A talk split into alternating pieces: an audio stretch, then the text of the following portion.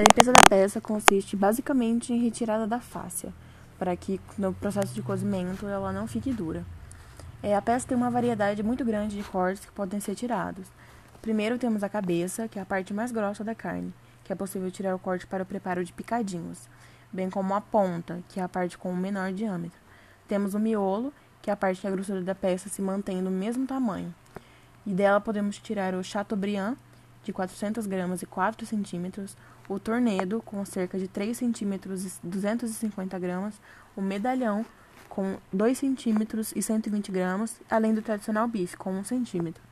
Temos a lateral, que é a parte que praticamente se desprende da peça, e dela podemos retirar os escalopes, o corte na transversal e o pilot, que, que é feito de escalopes achatados. A ponta, além de picadinho, é possível retirar tiras para o preparo do estrogonofe.